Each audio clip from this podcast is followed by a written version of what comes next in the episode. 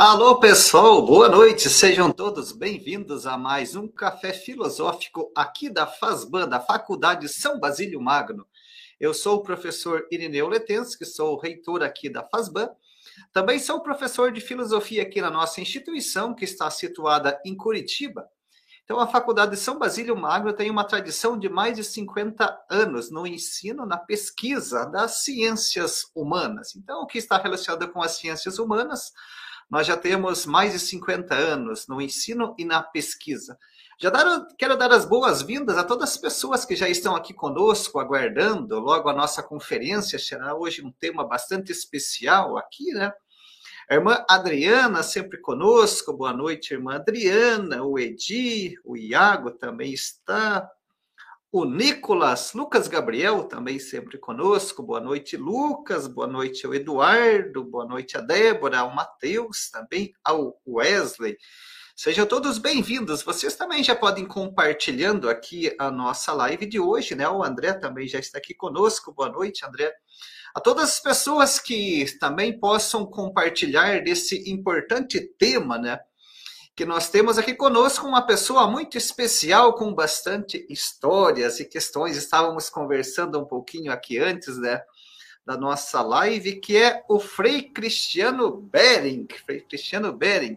Já antecipadamente, Frei Cristiano, agradeço por ter acolhido o convite da FASBAN para estar conosco aqui à noite. Boa noite, Frei Cristiano. Seja muito bem-vindo.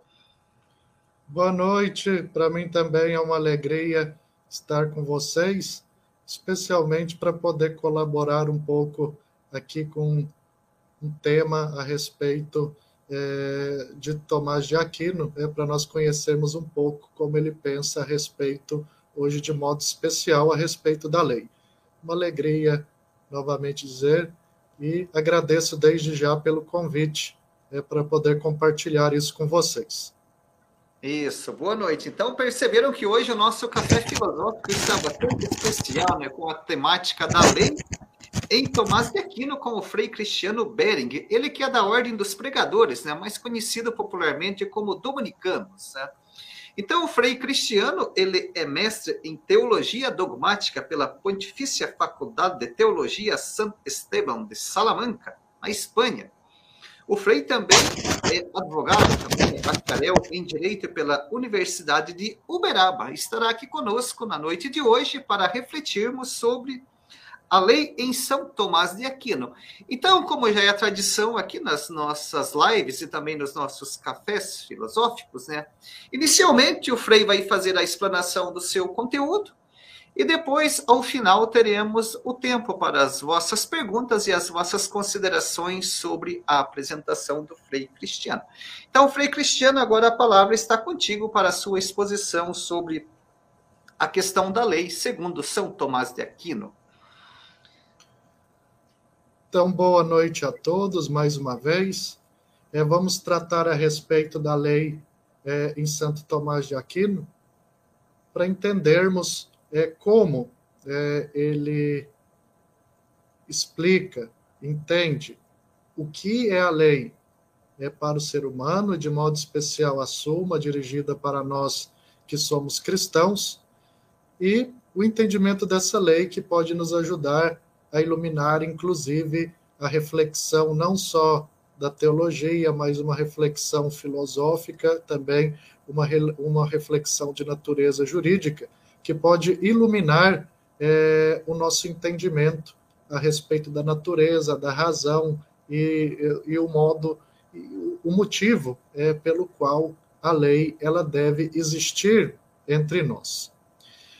Eu vou tratar com vocês é, a respeito da lei em Santo Tomás de Aquino, de modo especial, é dentro do, da Suma Teológica, porque lá está bem sistematizado, é, de um modo bem pedagógico, para nós entendermos a lei é, e os seus graus, é, de modo geral, e depois em algumas questões em específico.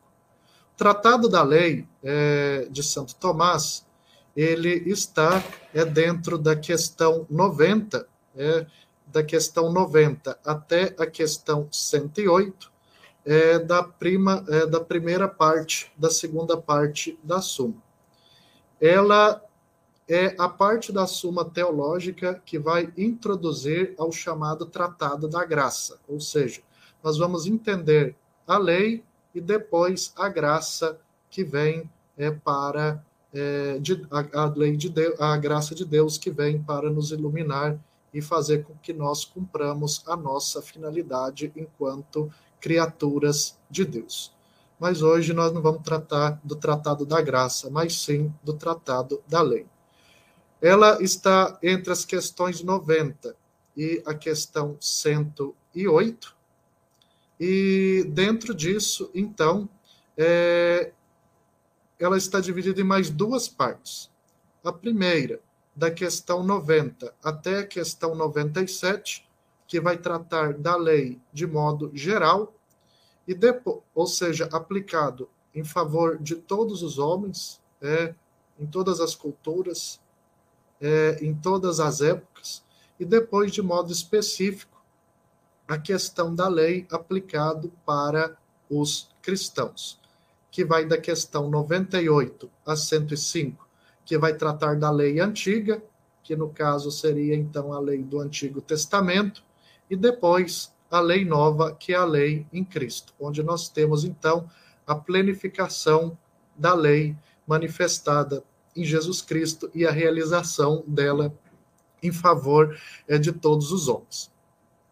Onde a lei em Cristo, então, é o cume é, de toda é, de todo o tratado da lei. Então, nós iremos passar dessa parte geral para mais específica, é para que nós tenhamos, então, esse entendimento. A primeira parte é, do tratado da lei, ele vai das questões 90 até a questão 97, é, onde ele vai ter é, o entendimento como a pedagogia da lei a lei ela tem um sentido pedagógico para o ser humano. E esse sentido pedagógico para orientar em algum sentido. Então, primeiro momento, nós temos na questão 90, é onde Santo Tomás define o que vem ser uma lei.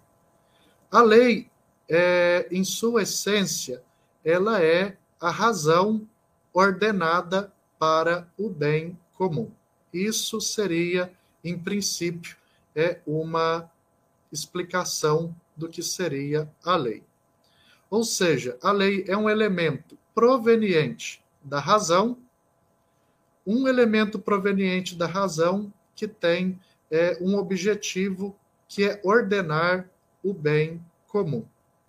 E essa ordenação é, da razão pelo bem comum, é, para o bem comum, ela tem uma gênese de criação e tem uma necessidade é, para estar em pleno efeito. Ou seja, é, a lei, de modo geral, é, para nós, então, ela tem um elemento de natureza comunitário, é, organizador, estruturador visando o bem comum. O bem comum em todos os sentidos. Ou seja, é, qual seria então essa natureza e o sentido da existência dessa lei a partir dessa definição, né, que é um elemento de razão ordenado para é, a comunidade e para que essa comunidade obtenha um bem estando sobre o julgo dela, para que ela cresça e para que haja ordem né, no ambiente onde ela está. Essa lei, então, além de ser um elemento de razão, é, como diz Santo Tomás na questão 90, ela deve ser também é, criada é, de algum lugar, ou seja, as leis elas não aparecem do nada, ou seja, as leis elas podem ser criadas a partir de dois elementos, ou a partir de uma multidão, ou através de uma autoridade constituída, e por fim, essa lei, para que ela tenha plena eficácia e que ela seja obedecida por todos, ela deve ser promulgada. Ou seja, então, nós temos aí essa definição de caráter geral. Um elemento de razão ordenada para o bem comum, criada, gerada por uma multidão ou por uma pessoa é, que tem autoridade para isso e que deve ser promulgada para que venha surtir os seus efeitos. Então, a questão 90, ela vem trazer para nós essa, essa, esse sentido da lei, da sua gênese e de quando ela tem aplicabilidade. Isso, na teoria, isso é, inclusive hoje, na teoria da gênese do direito, isso é plenamente entendido é, e plenamente aplicável esse pensamento de Santo Tomás de Aquino. Óbvio que é um pensamento oriundo é, do pensamento grego e, de modo especial, é, da maneira que Aristóteles entendia a questão política. Hoje, por exemplo, esses elementos na constituição de uma legislação, ela está plenamente de acordo. Primeiro, a lei ela é fruto da razão, ou seja, dentro de uma deliberação pensada dentro de certos elementos, é, é escrita é, dentro é, de é, com, com um idioma, é, dentro de um raciocínio. É, toda lei, em teoria, pelo menos segundo a nossa Constituição, ela deve, quando ela, é, ela, ela passa por todo o seu processo legislativo, por exemplo, ela é ordenada para o bem comum da sociedade brasileira, no caso nacional, ou ordenada para o bem comum de um, de um estado ou de um município. É aprovada por uma multidão ou por uma pessoa pública. Nesse caso, nós podemos entender é, que é uma mescla desses dois, porque no Brasil o processo legislativo ele, ele, é, ele tem o elemento do poder legislativo, que é um grupo de pessoas, e o elemento da promulgação, que ele é feito por, por parte de, é, de, da autoridade do Poder Executivo, no caso do município, prefeito, no estado, governador, e no nível federal, o presidente da República, e depois a promulgação, é que ela então ela é assinada e promulgada para que ela entre em vigor. Então, nesse sentido, nessa definição é, de natureza essencial do que é a lei, é aplicado hoje para nós de maneira bem clara o que Santo Tomás define a respeito dela. Então, para nós, é, não temos dificuldade em entender isso. Porém, o, o que interessa para nós, mais do que essa, essas características essenciais da lei, é o que Santo Tomás diz a respeito da sua natureza e da sua diversidade. É que nós iremos encontrar é, esses temas nas questões das questões 90 até a questão 95 da Suma Teológica. E aí, então, qual que é a natureza da lei? A natureza da lei, para Santo Tomás de Aquino, é tornar os homens bons.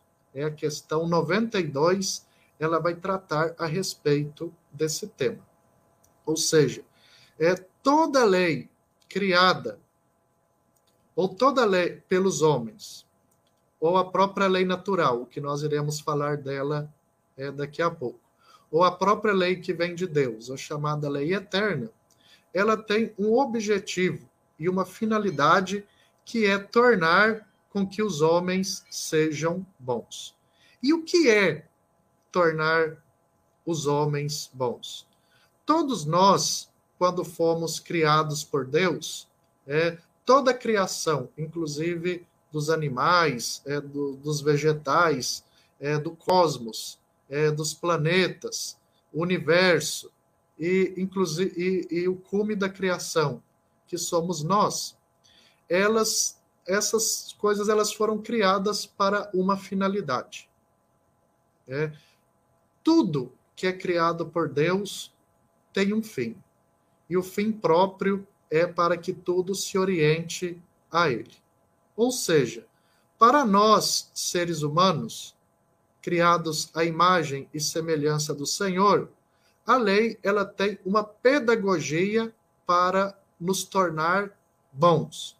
E nos tornar bons no sentido, então, de que cumpramos a nossa finalidade de seres, é, de criaturas criadas segundo a imagem e semelhança de Deus. Ou seja, se nós fomos criados à imagem e semelhança dele, por natureza devemos ter atitudes, atos, é, e, raci e, e raciocinar e exercitar a nossa razão para que nós cumpramos essa finalidade. Essa finalidade, então, que manifestemos a bondade, a bondade que é manifestada essencialmente nos atos de justiça e nos atos de adoração a Deus, no qual nós fomos criados e a Ele nós devemos nos dirigir. Se fomos criados por Ele, por Ele nós devemos ser arrastados, por Ele devemos ser conduzidos, a Ele nós devemos ir.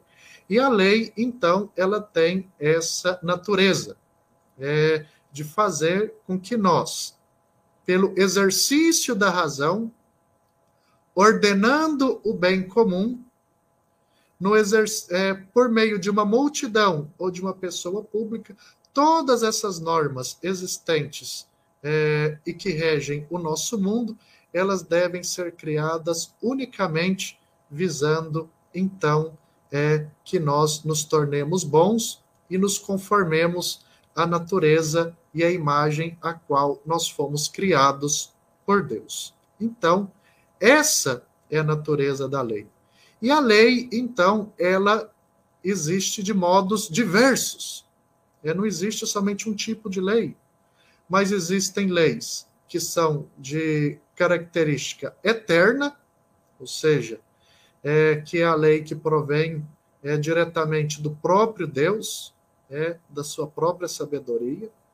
Existe a lei natural, que é a lei própria da finalidade das coisas que foram criadas é, por Deus, ou seja, cada coisa, cada ser criado por Deus, em razão da sua própria essência, da sua própria substância, ela tem elementos próprios é, do seu modo de, de existir, do seu modo de ser, e existe uma lei de natureza humana, que vem tratar então de questões mais específicas e que nós entendemos aí dentro de certos contextos culturais históricos. E essa seria uma lei, por exemplo, de natureza mutável e uma lei que é passível de evolução, uma lei que é passível é de ser abandonados certas questões em razão das mudanças próprias é, e do desenvolvimento é, do ser humano ao longo da história. Bom, é, voltando então a essa questão da natureza da lei, ela tem o objetivo é, de tornar o homem bom. Porém, existe um tipo de lei, eu vou dizer entre aspas, que pode fazer com que o homem ele caminhe por outro caminho, que não seja o caminho de Deus, o caminho da bondade, que é a lei oriunda da concupiscência. A concupiscência que ela vem em razão da mancha do pecado original, é que, que gera uma desorientação na nossa vontade. Ou seja, a partir da concupiscência, é, a partir do pecado original, é, é, o tema nosso né, a respeito do pecado original, mas é importante falar a respeito disso. A natureza humana ela ficou de certo modo manchada né, por essa concupiscência. Essa concupiscência que faz com que então nós muitas vezes deixemos de observar aqueles elementos básicos e fundamentais da finalidade para a qual nós fomos criados e passamos a agir e raciocinar de modo contrário a isso. E aí então nós temos a concupiscência. E aí Santo Tomás inclusive faz uma pergunta se a concupiscência é uma lei. E aí a concupiscência ela pode ser considerada uma lei e não pode ser considerada uma lei. Em que sentido? Ela pode ser considerada uma lei em razão dos seus efeitos. Ou seja, a concupiscência em razão é, da nossa da mancha do pecado original, ela nos leva a atos é, onde nós não preferimos o bem e optamos pelo mal. É seguindo aquela frase famosa de São Paulo, é? Muitas vezes é, eu faço o que eu não quero, é, e muitas vezes é, eu deixo de fazer o que eu quero. Isso é a ação da concupiscência sobre nós. Ou seja, enquanto a natureza da concupiscência ela é uma lei, porque ela tem uma natureza de é, ela tem uma natureza de fazer com que nós não nos dirijamos ao bem, ao sumo bem que é Deus. Porém, a concupiscência em si, ela não é uma lei. Por quê? Em razão da sua finalidade. Porque em razão da finalidade, a concupiscência, ela desvia o homem do caminho de Deus. Ou seja, a concupiscência é uma perversão da lei. Ou seja, ela não é uma lei, porque a razão da lei é tornar o homem bom. Então, enquanto finalidade, a concupiscência ela não é uma lei, porque tudo aquilo que é lei, que é criado por Deus, sempre é orientado para o bem comum e orientado para que os homens sejam bons e virtuosos, cumpram a sua finalidade de imagem e semelhança de Deus. Então, das questões 91 a 95, Santo Tomás vem tratar desses temas, da natureza da lei, das diversi da diversidade dos tipos de lei e a respeito da natureza da concupiscência dentro desse entendimento é, da lei e da pedagogia divina que vem é, da lei criada por ele. Bom, e aí Santo Tomás vai dividir a lei em geral em três tipos. Na questão 93, ele vai tratar da lei eterna. Na questão 94, ele vai tratar da lei natural. E na questão 95, 96 e 97, ele vai tratar a respeito da lei humana. A lei humana, que é essa mais próxima de nós e que nós a conhecemos, é, nós que vivemos baixo os ditames é, de um Estado, e no nosso caso, um Estado democrático de direito. Bom, então vamos começar a respeito da lei eterna. Por quê?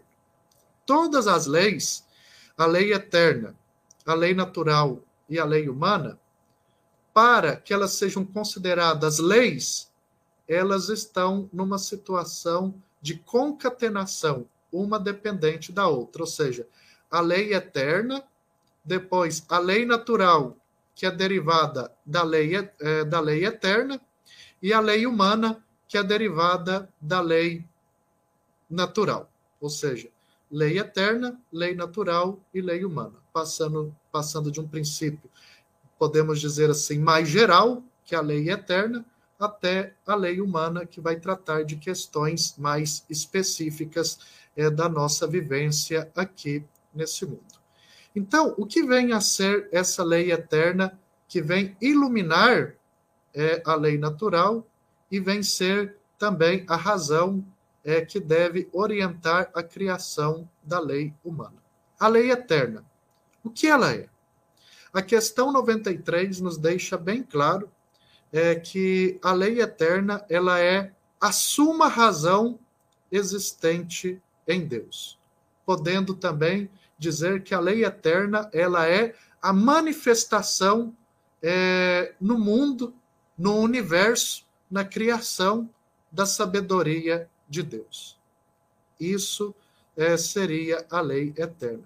E essa lei eterna, então, enquanto manifestação da suma razão existente em Deus ou da sua sabedoria, ela é uma lei que é passível de ser conhecida por todos os homens e mulheres em qualquer época da história, em qualquer contexto cultural, em qualquer contexto histórico, em qualquer contexto econômico. Ela pode ser conhecida por todos os homens e mulheres a partir do exercício da razão, porém, ela é conhecida em maior ou em menor grau pelos homens, conforme o exercício da razão. Ou seja, toda lei humana e toda lei natural, ela é derivada dessa suma razão existente em Deus. E aí, então, nós voltando é, na questão 90, aí nós já vamos entendendo é, de onde deve vir é, a criação das leis que regem o nosso contexto humano. Ou seja, na questão 90, voltando outra vez, Santo Tomás vai dizer que a lei é uma razão ordenada ao bem comum.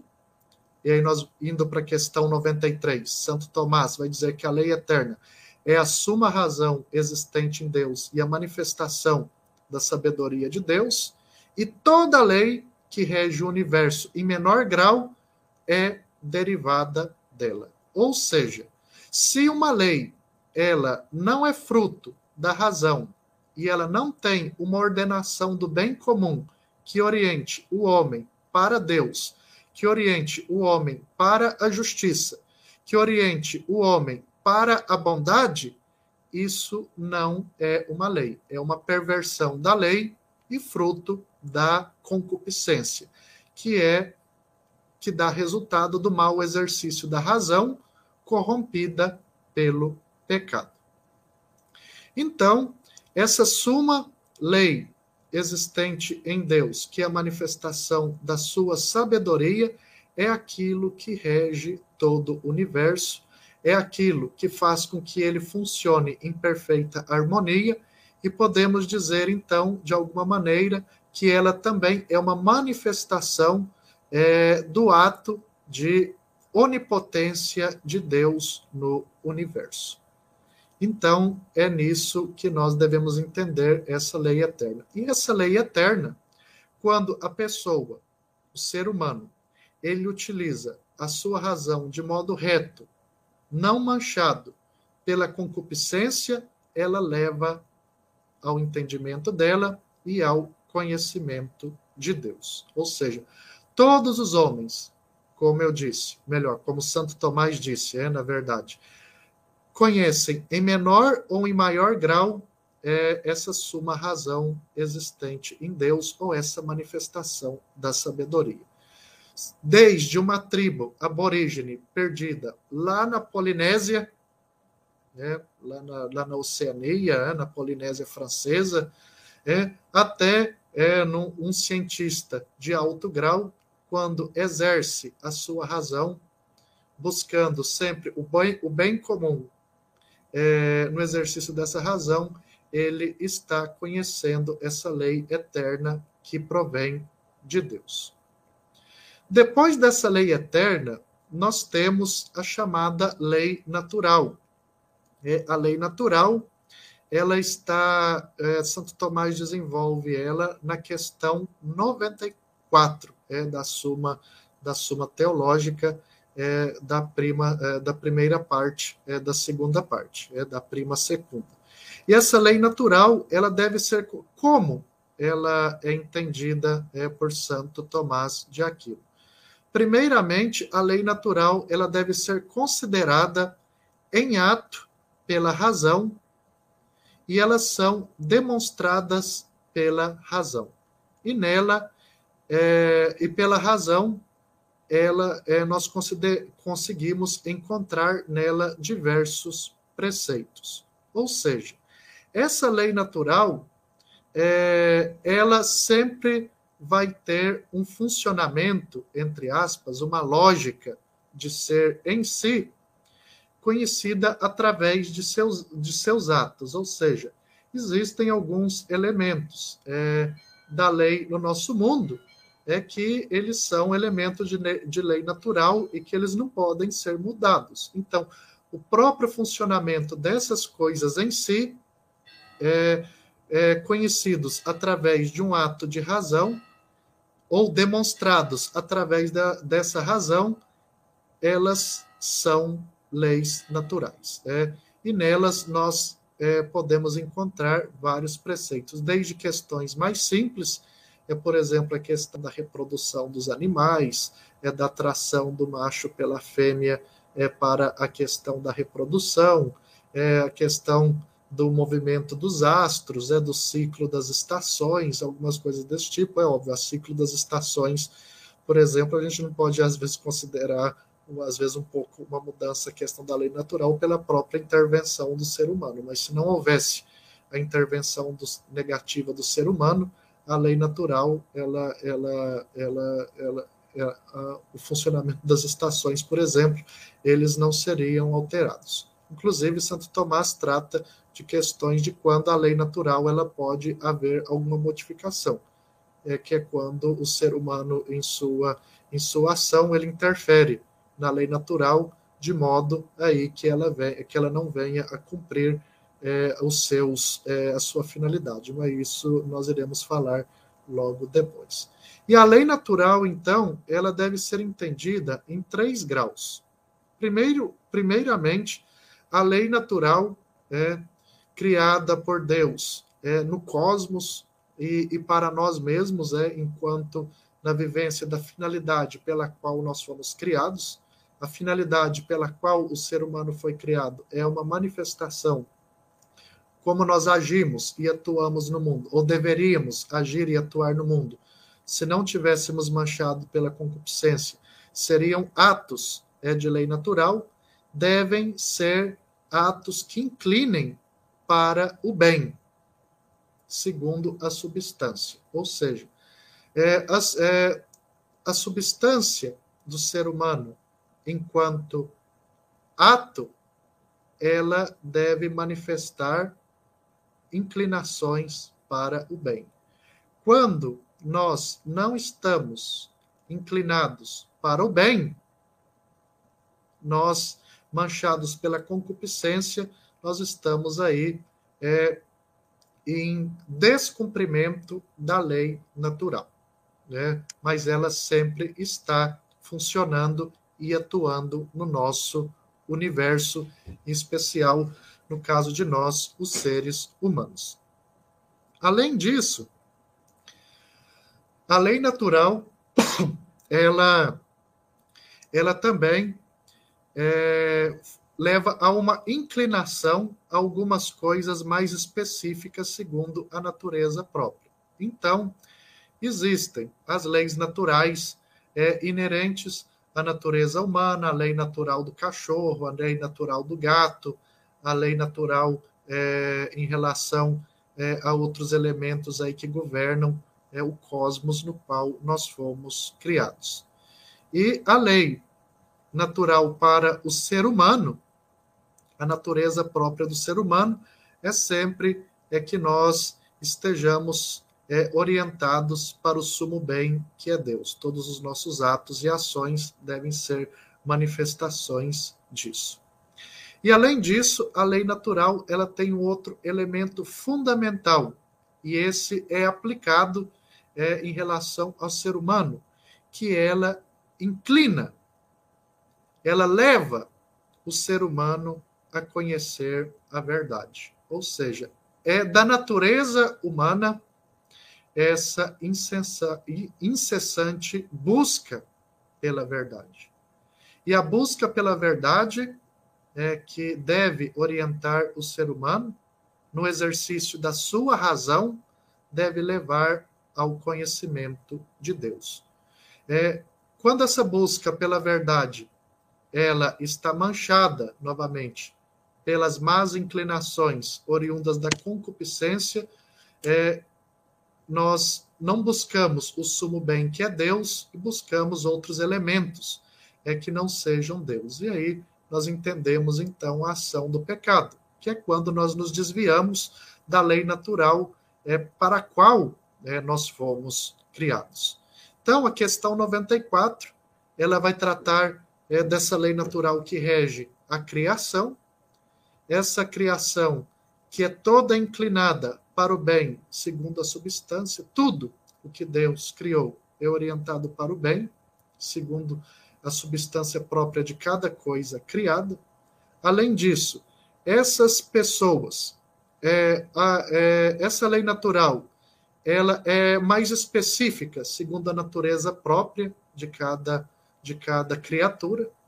E na natureza humana, nós temos a manifestação mais profunda dessa lei natural, onde então, por meio da, do exercício da razão humana, nós buscamos o conhecimento da verdade e aquele que busca honestamente a verdade, segundo o exercício da razão, ele necessariamente vai chegar ao conhecimento de Deus. E aí então, essa seria a lei natural pela qual nós fomos criados. É, a partir, por exemplo, desses elementos contidos é, da lei eterna e da lei natural é, de Santo Tomás de Aquino, é que nós entendemos alguns conceitos, por exemplo, é que estão é, no Concílio do Vaticano II, quando vai, nós vamos ter, por exemplo, aquele elemento é, que nós temos é, no decreto Adgentes, é, sobre a dimensão missionária da igreja, por exemplo, sobre a questão das sementes do verbo. Né? É porque é justamente a lei eterna que é plantada, é, que rege todo o universo, e a lei natural que é plantada no coração de todos os homens, independente de ser cristão ou não, e de ser cristão católico ou não, é, ela, se nós a seguimos, não manchados pela, pela concupiscência, é, de maneira honesta, correta e reta, necessariamente nós chegaremos ao conhecimento de Deus nessa busca pela verdade. E aí entendemos o sentido é, do, que, do que vem ser, por exemplo, essas sementes do verbo. É justamente essa lei eterna e essa lei natural que é que ela está plantada no ser humano, de modo então que por modo do exercício da razão, e quando nós exercitamos a razão na busca do bem comum, nós então estamos de alguma maneira, mesmo que sem saber, buscando a Deus.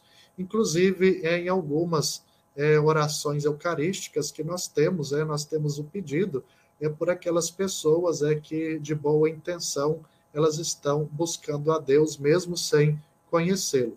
Essa busca a Deus sem conhecê-lo é quando o homem exercita a sua razão é dentro é dos, dos parâmetros da chamada lei natural que é inerente é, para o nosso caso, eu não vou falar da lei natural para o cachorro, para o gato, mas para o ser humano, é que nós buscamos aí a Deus. Quando nós buscamos a verdade, nós buscamos a Deus. E todo homem é inclinado a buscar a verdade, em maior ou em menor grau.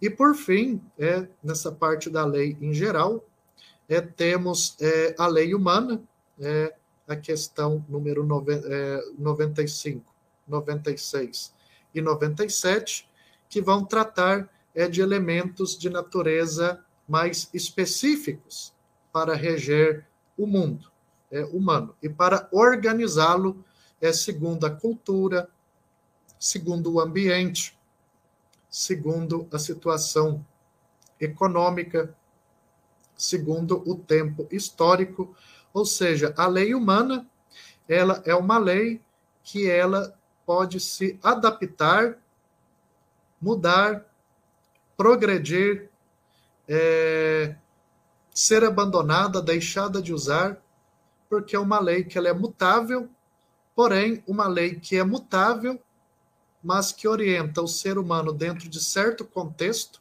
é todos esses contextos que eu falei, para que eles estejam ordenados para, ao bem comum. E esse bem comum que leva o homem a ser bom e virtuoso. Esse homem bom e virtuoso para buscar a Deus, é, para chegar a Deus. É, essa lei é de natureza humana, então, é a lei que vem então nos reger é, ao longo, o que vem reger a sociedade. Essa lei que vem reger a sociedade é, em seus mais diversos aspectos, no aspecto cultural, no aspecto econômico, no aspecto civil, no aspecto penal. Então, nesse sentido, é, nós temos, é, como eu disse, é, a lei humana. E essa lei humana é que ela, ela tem poder né, sobre nós, poder sobre nós, desde que ela seja feita dentro daqueles princípios é, que foram ditos na questão 90, ela tem poder sobre nós, desde que ela foi feita orientada pela razão, ordenada ao bem comum e promulgada dentro é, de um sistema legal, reconhecido por aquele grupo humano, ou por uma multidão, ou por uma pessoa pública. É, essa lei humana, então, ela nós podemos entendê-la, inclusive, é dentro da filosofia é, é, política ou da ciência política, entendê-la, inclu, inclusive, dentro do sistema do contrato social, é que o grande, o grande é, filósofo disso, é, dessa, dessa teoria, foi o Jean-Jacques Rousseau, é, que vai tra tra trazer a questão do contrato social. É, esse contrato social é que vai que vai que deve orientar as pessoas para o bem comum. Essa lei então humana, ela, ela somente ela obriga a comunidade a segui-la é para que então essa comunidade ela esteja orientada dentro daquele contexto para o bem comum que é Deus. Porém, aí Santo Tomás já vai deixar bem claro, por exemplo, elementos onde a desobediência à lei ela é permitida e em alguns casos a desobediência à lei ela é um dever por parte dos cidadãos, por parte da comunidade. Por exemplo, quando uma lei ela não é promo, ela não é feita segundo os ditames da razão e quando essa lei ela não é ordenada para o bem comum. Ou essa lei ela não é feita segundo é, a organização social política daquela comunidade. E aí então nós já vamos vendo alguns elementos onde inclusive então a desobediência civil ela é um direito e muitas vezes a desobediência civil ela é um dever. Porque como nós já dissemos, a essência de toda lei, seja a eterna, a natural e a humana, a essência dela é ser orientada, como eu disse, pela razão e ela deve ser e ela deve sempre ordenar ao bem comum. Então, as leis humanas, elas não devem ser cumpridas quando elas são criadas fora dos elementos de razão e quando elas não ordenam para o bem comum. Inclusive, quando uma lei, mesmo que ela cumpriu formalmente o seu processo legal, mas o conteúdo dela é um conteúdo que vai contra a lei natural, é um conteúdo que vai contra a lei eterna, ela deve ser desobedecida. E aí, por exemplo, é que nós vamos entendendo o motivo pelo qual a igreja ela defende, é, por exemplo, alguns elementos a respeito do aborto, a respeito da vida, a respeito do matrimônio entre homem e mulher, não por uma questão é, de preconceito, não por uma questão é, de, é, de intolerância, mas é por uma questão própria é, de entendimento da lei natural e da lei eterna. Quando a lei humana ela vem desrespeitar esses ditames, onde nós pensamos pela simples razão natural, é, esses elementos que são básicos e que nos levam ao conhecimento de Deus e ao entendimento da imagem e semelhança a qual nós somos criados. E é por isso é que nós então não podemos tolerar, por exemplo, leis de eutanásia, não podemos tolerar leis relativas ao aborto, não, poder, não podemos, é, isso, é, como diz, que são motes principais da igreja, não, poder, não podemos tolerar é, leis relativo, é, não podemos é, entender, né, você falar agora tolerar nesse sentido, eu posso inclusive ser preso, processado no sentido de entender o matrimônio é, como é, no sentido é, de lei de lei humana. Uma coisa é o reconhecimento dos direitos, né, é, é, por exemplo, para as pessoas de mesmo sexo que se unem em, razão à herança, em razão ao patrimônio, coisa nesse sentido, em razão à, à questão é, patrimonial e a questão é, legal contratual é, do casamento, do contrato, mas em, re, em relação ao matrimônio, é, por sua intrínseca é, lei natural, por sua intrínseca natureza, é só entre o homem e a mulher, justamente por causa da ordenação e o sentido que ele foi criado, da manifestação do amor entre o homem e a mulher, para poder, inclusive, a manifestação e a geração da prole. Isso falando de modo bem resumido em questão de teologia moral. Eu não vou entrar nesse tema, porque isso aí, isso, a reflexão é mais profunda. Isso é só a título de exemplificação, é nesse sentido. Ou em relação às leis. É, as leis sociais, é, porque a lei ela deve manifestar justiça.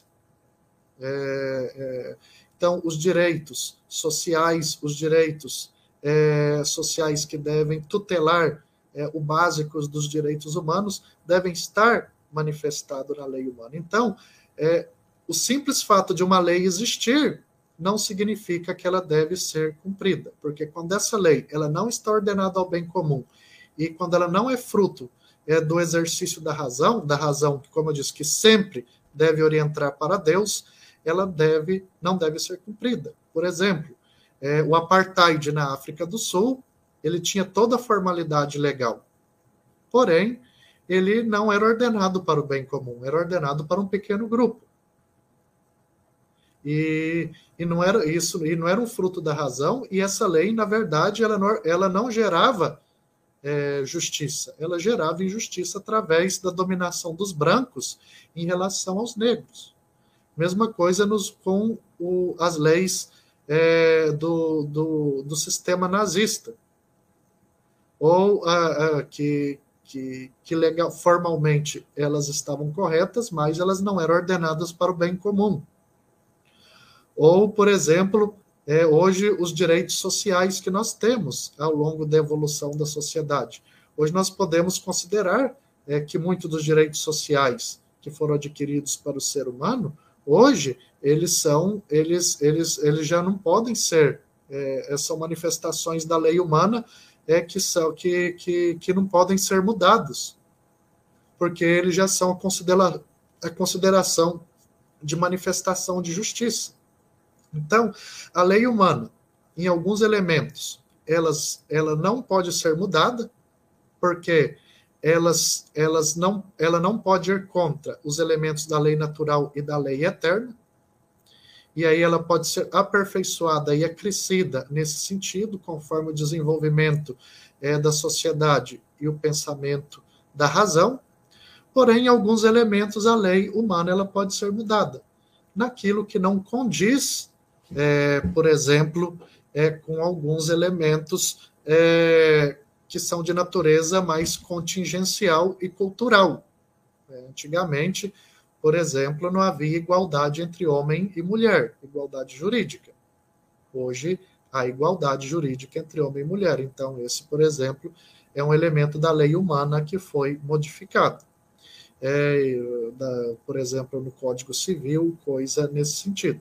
Então, nós temos aí que ter essa capacidade de discernir. E o, e o simples exercício da razão humana dá para a gente discernir, é, por exemplo, que seria é, um elemento imutável de uma lei humana e um elemento mutável de uma lei humana que às vezes mais é resultado é, de uma cultura local.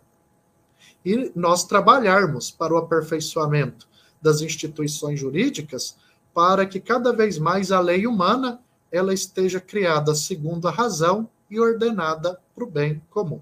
De modo geral, isso nós entendemos é, o sentido da, da lei é, em Santo Tomás. E essa lei, então, ela no campo religioso, é que nós vamos estar é, das questões 98 até a 108, ela vai tratar de dois temas: da lei antiga, que é a lei oriunda é do Antigo Testamento, e da lei nova. Isso aí, então, é a manifestação, o entendimento da lei já para a vivência da nossa religiosidade. A lei antiga, que era uma lei é de caráter mais cerimonial, uma lei de caráter mais legal, uma lei de caráter bem orientativo para é, e pedagógico para o ser, humano chegar a Deus. Porém, ela não foi ela não foi plenamente seguida pelo ser humano.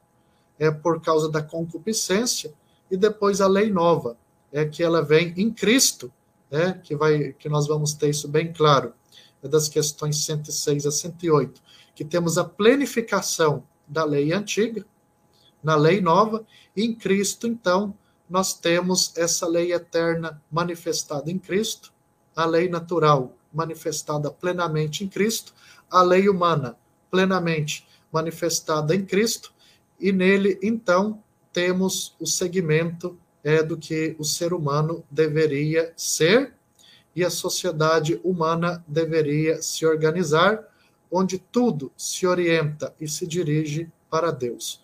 Onde nessa lei nova, então, aí que nós entendemos, é, pela redenção operada por Cristo, nós temos, é, na redenção operada por Cristo, nós temos o perdão é, dos nossos pecados, a restituição é, da, nossa, da nossa natureza por meio do batismo que recebemos, é porque pelo batismo é, nós somos mortos, é, sepultados e ressuscitados com Cristo, temos apagada a mancha do pecado original apesar da concupiscência agir sobre nós, porém, com o apagamento é, da mancha do pecado original, o ser humano, então, no exercício da sua razão, na lei natural, seguindo, no exercício da sua razão, seguindo a lei eterna, seguindo a sua razão,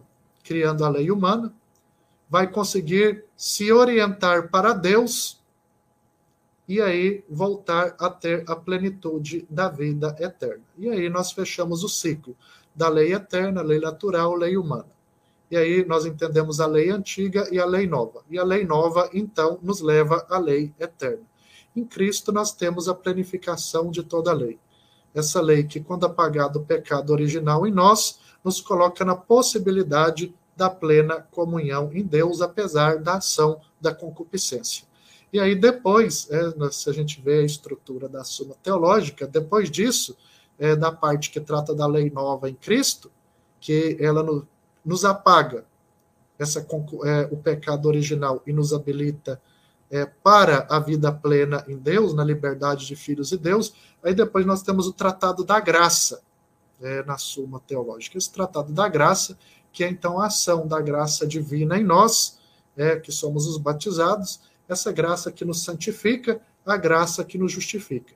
Essa graça santificante e justificante faz com que nós vivamos a nossa vocação, e aí então, na vivência da nossa vocação, apesar das limitações da concupiscência, na busca dessa verdade, vamos construindo é, uma lei entre nós que faça com que a sociedade e o homem se dirija cada vez mais a Deus, uma lei que faz com que a sociedade o homem cada vez mais se perfeccione, uma lei que faz com que o homem, então, cada vez mais é, cumpra é, a sua finalidade, de ser bom, de ser virtuoso.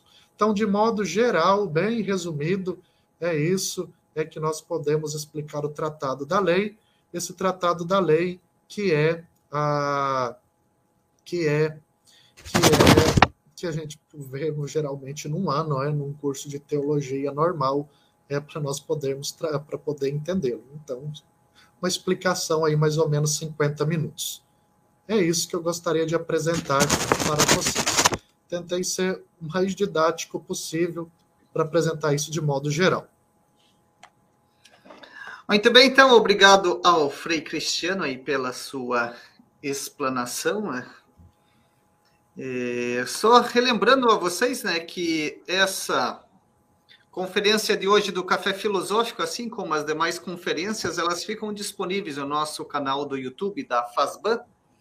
Aproveitando ainda para vocês que ainda não são inscritos no nosso canal né, da FASBAN, façam a sua inscrição, que vocês terão acompanhamento sempre das conferências e de tudo o que estamos apresentando aqui, né? Do mesmo modo, também lá no nosso perfil do Instagram, né, arroba Oficial, sempre todos nós fazemos as divulgações dos eventos, conferências, lives e cafés filosóficos que realizamos. Também nós temos o nosso blog de teologia oriental. É bastante conteúdo também de filosofia e questões de catequese, né? Pode acompanhar ali e seguir o perfil da Fazban, né? arroba Fazban Oficial. Né? Relembrando que também no dia 23 do 11, nós teremos uma Fazban Live aqui com o padre José Vanol, que é ali da Diocese de São José dos Pinhais, aqui em Curitiba, ele falará sobre uma breve análise das narrativas da infância de Jesus. Então já podem colocar aí nas vossas agendas. Né? Do mesmo modo, também quero lembrar para vocês que nós temos aqui os nossos cursos de pós-graduação aqui da FASBAN. Os nossos cursos são é, em módulos, são realizados em, nas férias. Né? Em janeiro, julho, em janeiro. Agora, no mês de janeiro de 2022, ainda devido à questão da pandemia, que ainda não está muito boa, né? E, sobretudo, porque ainda temos uma restrição de alunos para legalmente ainda aqui na FASBAN, aqui em Curitiba. Então, os nossos cursos em janeiro ainda serão no modo remoto, ou seja, na, em modo online. E já temos quatro novas turmas confirmadas que iniciaremos agora em janeiro, né? o curso de Arquitetura e Arte Sacra do Espaço Litúrgico, né, um curso que é bastante procurado aqui na instituição. Também o curso de Aconselhamento Pastoral e Direção Espiritual. Também o curso de, formas, de formadores, né, formadores e presbíteros de vida consagrada, um curso novo que abriremos uma turma agora em janeiro, né, o pessoal sempre pedia, né, para nós formarmos, fazermos um curso e conversando com os formadores e com as autoridades aqui de Curitiba, é, e também da região, montamos esse curso. Também já está com a turma confirmada. E também o curso de Direito Processual e Matrimonial Canônicos. Também essa turma já está confirmada agora para início em janeiro, janeiro de 2022, né? Então, é... Aqui, então, deixa eu isso aqui retirar aqui. Então, Frei, temos aqui uma uma pergunta aqui do David Brendo. Ele pergunta o seguinte: Como discernir entre a letra e o espírito da lei, para não cair em um legalismo semelhante ao dos fariseus no Evangelho? Como fazer isso, Frei? Pergunta do David Brendo. É, para a gente entender o tratado da lei, né, dentro da Suma Teológica, e a lógica, inclusive, do lugar que ela tem, a gente teria que ver a lógica da organização da suma, né? porque ela tem toda uma lógica interna do seu começo até o seu fim. Né? E o, o, lugar do tratado da lei ele vem trazer justamente ele vem trazer justamente essa transição é, para o tratado da graça. É, para que nós, de modo geral, é, para que nós não caiamos é, no no legalismo dos fariseus no Evangelho, primeiro, a gente, primeiro a gente tem que considerar do homem em geral e depois do que seria o cristão. Do homem em geral é a partir do exercício da razão e da interpretação dela sempre na busca do bem comum. Esse é o princípio básico. É o que chama na hermenêutica jurídica é um princípio de interpretação chamado teleológico, onde nós buscamos o sentido, o sentido é, da lei, e não um simples cumprimento dela em si, porque uma interpretação teleológica, inclusive, faz a gente descumprir é, certas questões, às vezes de uma lei que foi criada dentro de um contexto que hoje não, não se justifica mais cumpri-la. Porém, para nós que temos fé, além do elemento de razão é, do, dos mecanismos próprios de razão para a interpretação dela, é, é, vem a questão da graça, em especial a iluminação do Espírito Santo pelos seus dons, e o dom do Espírito Santo, de modo específico, da sabedoria e do temor de Deus. Ou seja, toda interpretação nossa é, legal é, do que a igreja propõe, ela deve ser entendida dentro de um contexto de, é, de sabedoria e de temor de Deus. Eu sempre gosto de colocar, é, é, principalmente é, até para explicar a questão do legalismo, o princípio básico de interpretação do Código de Direito Canônico que está no último cânon é do Código de Direito Canônico. Aquele lá é um, apesar é, dele estar tá na parte que trata a respeito da transferência dos párocos, mas o, o processo canônico de, de transferência dos párocos, quando tem necessidade de fazer um processo, é a suprema lei da igreja é a salvação das almas. O princípio básico para nós que temos fé para a interpretação de uma norma é a busca da salvação. E para entendermos a busca da salvação, eu acho que um pleno exercício de razão dá para a gente ter algumas balizas para poder interpretar e descartar alguns elementos que não sejam mesmo de acordo, de acordo com ela. Então, utilizar a razão, para nós que temos fé, a busca e o pedido né, dessa manifestação do dom do Espírito Santo, principalmente da sabedoria e do temor de Deus, e entender essa lei é, dentro de um sentido sempre pedagógico, não a lei em um sentido em, em, em, em si mesmo, como os fariseus entendiam, ela como um fim mesmo para chegar a Deus, mas entender a lei como um meio. Por isso que aí é, o subtítulo é da, da Suma Teológica, que trata do Tratado da Lei, é, na, no, na versão que nós temos da, da, da tradução, que é da Comissão Leonina, trata a pedagogia divina da lei. A lei ela tem uma pedagogia, e a pedagogia dela é orientar o homem para o sumo bem, que é Deus, orientar o homem para ser virtuoso, orientar o homem para ser bom. A lei que não é entendida nesse sentido, ou que não faz o homem ser virtuoso ou bom, é uma lei que ela não tem utilidade nenhuma para o homem. Muito bem, temos aqui mais uma pergunta do Nicolas. Ele diz o seguinte: a lei para o bem comum, que visa a igualdade, passa a ser uma lei injusta quando se necessita da equidade? Muitas vezes a equidade ela é necessária para poder se chegar a uma igualdade. É um dos princípios básicos é, dizer, do, direito civil, oriundos da, do direito civil nosso, principalmente o de o direito civil nosso de origem francesa, é que todos são iguais perante a lei. Porém, a igualdade frente à lei, muitas vezes ela pode ser injusta, ela pode ser injusta em razão da, da circunstância é, e do ambiente que vem do ser humano.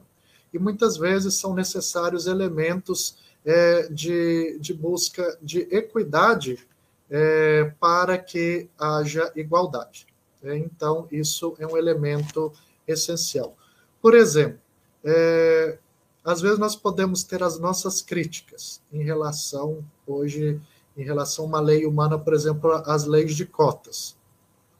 Às vezes a maneira como ela foi pensada ou a maneira como ela está organizada, ela, ela pode ser uma lei é, injusta enquanto você, enquanto a sua execução, mas enquanto princípio ela é uma lei justa é justamente pelas situações de desigualdade e de injustiça estrutural que nós temos no nosso país.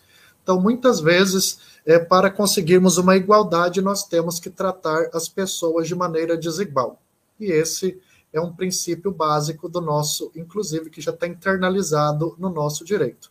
E isso, Santo Tomás, ele é claro em relação a isso, que muitas vezes, para se chegar a uma igualdade, é, é necessário tratar é, alguns com certa desigualdade, justamente por causa da manifestação da injustiça, do pecado, da condição social, da cultura, do nível de conhecimento da pessoa, do nível de discernimento. Então, muitas vezes é, é necessário é, tratamento desigual para que se consiga uma igualdade. nesse caso, não há injustiça. Há injustiça quando é, se utilizam se utiliza da lei para dar privilégios a algumas pessoas, aí utilizando aquele aquele é, aquele livro da Revolução dos Bichos, é quando eles colocam algumas leis para que alguns sejam mais iguais do que outros. Aí sim, nesse sentido, uma lei ela passa a ser injusta, porque ela está ela tá gerando desigualdade para privilegiar um grupo em detrimento de outro. Mas quando uma lei ela é desigual para manifestar justiça, ela não é injusta. Aqui algumas pessoas colocaram sobre a questão do, se você, do escrito, de uma apostila, até no, no início o Frei disse que fez alguns apontamentos ali, né? não é uma apostila, um escrito. Tem alguma, algum artigo, alguma questão que pudesse indicar para o pessoal sobre essa temática, Frei? Bom, essa temática é para quem tem essa suma, teolo... essa suma teológica aqui, essa verde, é da editora Loyola, que é a tradução em português que nós temos do, do é, da edição crítica, da edição leonina. É, nós temos outras traduções em português que elas servem é, que elas servem para conhecimento pessoal, coisa desse tipo, mas para trabalho acadêmico, a mais utilizar, a mais apropriada é essa aqui. Nessa aqui, as introduções que nós temos antes dos tratados da lei, da, dos tratados que nós temos, elas são suficientes para a gente ter um entendimento básico é, do conteúdo que está tendo, que são algumas introduções feitas por, pelos teólogos dominicanos que fizeram a tradução, a tradução da, que fizeram o trabalho, é, é, é, da edição crítica do texto. Isso aqui é para ter um conhecimento básico. Aí agora em língua portuguesa, infelizmente nós, isso que nós temos, nós temos é, é são trabalhos muito superficiais é, do assunto. Mas o que eu oriento é pegar o texto, é dar uma lida e lendo com paciência, é que Santo Tomás ele é muito, ele é muito, ele é muito didático. É óbvio, né? para poder entender Santo Tomás também, é, você tem que entender um pouco de Aristóteles. É, se, não entender, se você não tem o pressuposto filosófico de Aristóteles, é, tanto na questão de metafísica, quanto de política, quanto de ética e tudo, você não vai entender muitos conceitos é, e, muito, e muitas questões que trabalha Santo Tomás. Então, importância aí é, do, do importância do conhecimento é, da filosofia aristotélica para conhecer Santo Tomás. É, cada, cada teólogo ele tem por debaixo de si um arcabouço filosófico que, que o sustenta. Então, é bom ter uns, um, alguns, alguns conhecimentos básicos é, para entender isso. Dos tratados de política, é, dos, do pensamento político de Aristóteles, é, alguns elementos básicos aí do, da, da questão de conhecimento de metafísica aristotélica para poder ter uma base, porque senão também fica complicado. Porque muitas vezes algum conceito, alguma palavra que tem aqui, para nós pode significar uma coisa, mas para Santo Tomás é outra, porque ele está trabalhando a partir de um, contexto tomado da filosofia de Aristóteles. É igual, a gente não vai entender a doutrina da transubstanciação se a gente não entende é a metafísica de Aristóteles. Se você não domina a metafísica de Aristóteles, você não tem autoridade para poder explicar a doutrina da transubstanciação, senão você vai ensinar, senão você vai ensinar errado. Então, nós temos esses elementos básicos aí. É igual teologia da libertação. É, se você for estudar teologia da libertação, e se você não tiver é, alguns, alguns, por exemplo, os princípios básicos é, de filosofia ou de método de marxismo, é impossível você entender. É, então, é, toda teologia ela tem um pressuposto filosófico por detrás. Então, é, não é somente pegar e ler direto, mas se a gente tem um conhecimento básico disso, básico, raso, nós podemos ler as introduções é, que nós temos aqui na Suma e lendo é, vagarosamente o que Santo Tomás diz. Ele é muito didático, é, é tem tudo uma lógica interna dentro do texto é, circular. É, a própria Suma tem toda uma, uma lógica por dentro, muito interessante o jeito que ela foi concebida para entender o sistema é, teológico que tem dentro dela. Então, nós temos aí que, que também é, ver isso. Mas tem muito artigo de faculdade de direito que fala alguma coisa nesse sentido a respeito da lei, dentro de teologia moral, porque isso aqui entra tem, também dentro da questão de moral, também nós podemos encontrar bastante artigo nesse sentido. Mas em língua portuguesa eu digo que é muito pobre, infelizmente, as pesquisas nessa área. Em língua espanhola tem bastante, em língua francesa muitíssimo, em língua inglesa muitíssimo, que estudam Santo Tomás de Aquino. Infelizmente no Brasil é, não é muito valorizado, né? Às vezes preferem outros autores aí mais contemporâneos do hum. que estudar os autores clássicos. De fato, né, Frei? Sempre é, ir ao texto, né? Ao texto filosófico é a fonte primária e também é isso que o Frei falou é, é bastante interessante, né? Quando você busca uma pesquisa mais aprofundada, né? a bibliografia das eh, questões clássicas fica um pouco mais limitada também, aí já fica como um incentivo, né, Frei, para as pessoas buscarem o a, aprendizado da língua. Né? Hoje temos tantos materiais, a internet aí que possibilita com bastante vídeos, né, para um aprofundamento maior. Então aqui já estamos finalizando aqui o nosso tempo, já quase alguns minutinhos para finalizarmos. Então, em nome da FASBAN, agradeço Frei Cristiano por estar aqui conosco, né? Ah, estávamos conversando no início, ele está numa cidade lá um pouquinho mais pouquinho mais quente em Curitiba, né? Aqui nós é, estamos um agora com, quente. com 18 graus em Curitiba, lá na cidade de Goiás, onde o Frei está. Isso, então... é, eu vim aqui na cidade de Goiás essa semana para resolver umas questões. E aqui ó, chegou a mais de 40, eu acho que ontem estava muito quente. Hein? É, calma só um pouco. Por isso que eu tô aqui com a minha careca brilhando, é. de tanto de calor e de suor, né? É quente e úmido, o Frei falou, quente e úmido, né? Um, um ambiente propício para refletirmos sobre. É, bom, né? propicíssimo. é propício para refletir sobre o sétimo dia da criação, aí Deus descansou. De fato, tem muito sentido. Algumas pessoas estão perguntando sobre a lista. A lista já foi divulgada aqui atrás, pessoal. Já divulgamos a lista de aqui a lista para aqueles que desejam aqui o certificado já foi compartilhado aqui no chat anteriormente. Então, Frei, em nome da FASBAN, mais uma vez agradeço pela sua presença aqui conosco, né, estar refletindo essa temática tão importante. Relembro que a conferência ficará gravada e vocês poderão novamente assisti-la.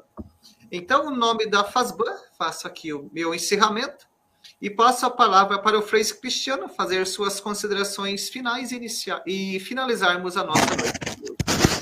Bom, agradeço mais uma vez pela oportunidade de compartilhar um pouco sobre o tema. Às vezes é, nós não valorizamos tanto os grandes teólogos, né? aí para estarmos aí estudando teólogos veteranos sabendo que os contemporâneos, todos eles, eles têm sua teologia fundada nos, nos clássicos, né? Todos eles estudaram. Então, busquei apresentar de uma forma bem rasa, de uma forma bem superficial, bem resumida, Tratado da Lei. Isso aqui é um curso para a gente estudar durante um ano, num curso de teologia, num bacharelado em teologia, né? é um, um curso de teologia normal, pelo menos para nós termos uma noção e nós vemos aqui que a teologia ela tem aí uma grandeza de interdisciplinariedade. Né? Por exemplo, com o Tratado da Lei, nós podemos tratar de questões de direito, de questões de moral, de questões de ética, né? de questões aí de vivência da nossa religiosidade. E aí é um convite, então, para que nós venhamos a conhecer né, um pouco mais desses, desses teólogos clássicos, né, principalmente Santo Tomás, buscarmos ler os textos, é, ir na fonte. Às vezes nós ficamos muito preocupados em ler manual de teologia, e nesses livros aqui nós encontramos, e às vezes, é, às vezes o que comenta, o que explica, piora mais a situação do que a gente pegar e ler o original. E quanto mais nós vamos estudando isso, nós vamos, nós vamos tendo curiosidade. Porque aí, quando você vai estudar Santo Tomás, você vê necessidade para você ter um conhecimento mais profundo de ter que estudar Aristóteles. Você vai estudar política, vai estudar ética, vai estudar metafísica, vai estudar lógica. E aí, então, você vai ver que, que essas matérias elas são importantíssimas para a construção do conhecimento teológico. A teologia ela não nasce do nada. Né? Os lugares teológicos, aquela teoria do dominicano do Melchior Cano, ele deixa bem claro que a teologia ela deriva de dez lugares teológicos, e um deles é a filosofia, e da filosofia todas as áreas. Por isso a importância de valorizarmos muito o curso de filosofia. Porque se nós temos maus filósofos, nós vamos ter maus teólogos. Aí nós vamos fazer um cursinho de catequese, de apologética, alguma coisa desse tipo. Mas se nós queremos ser teólogos, nós temos que estudar e conhecer bem filosofia.